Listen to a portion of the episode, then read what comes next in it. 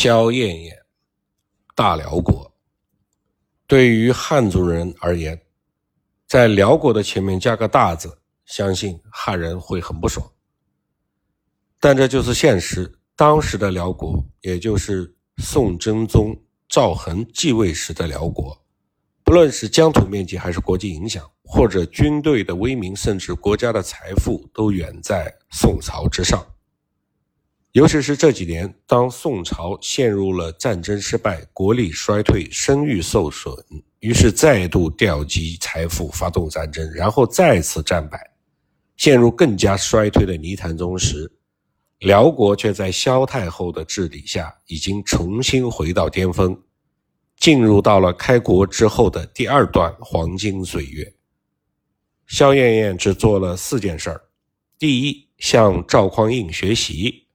第二，给汉人人权以及参政权；第三，科举，而且是以汉人的学问做考题的科举；第四，改革赋税。关于第一点，他活学活用。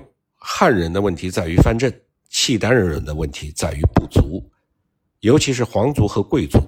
还记得他刚死丈夫时候的哭诉吗？他说：“我母寡子弱，族属雄强。”那么。要必须削弱这些族属，他下令把原来处于奴隶地位的旧部族都变成了平民，并且把这变成了规矩，以后再征服的部落也都平民化，这样皇帝才是真正的皇帝，子民也能成为真正的子民。不过遗憾的是，这事儿没法一刀切，只有更好，没有最好，尾巴呢一直都留着。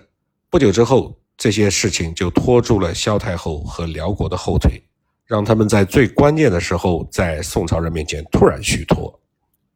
第二点，估计汉人就真的会由此对辽辽国有了归属感。他给了汉人参政权和人权。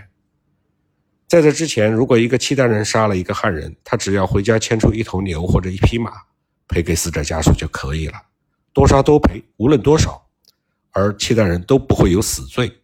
但是萧太后规定，从此之后，生命。人人平等，汉族人和契丹人一个价，并且汉人开始大批进入了辽国的决策层，这是幸运还是悲哀呢？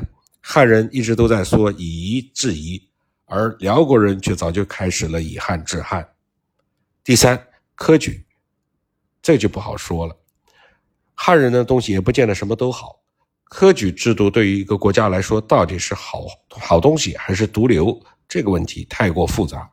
要论述的话是根本说不清楚的，但以后会有三个活生生的例子来说明这个制度的优劣。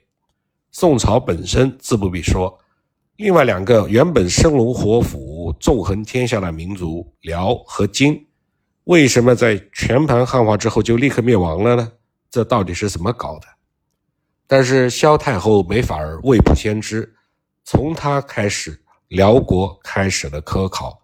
并且是真正的优中选优，辽国的第一科只录取了一个人，他的名字叫做放高，解放的放，高耸的高。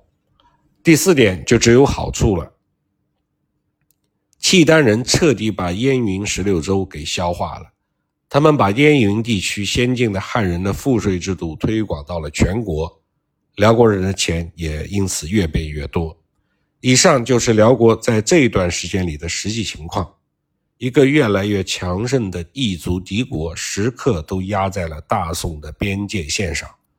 这样的威慑，连晚年的赵光义都不堪重负，被迫主动求和，何况是新上任的小孩赵恒呢？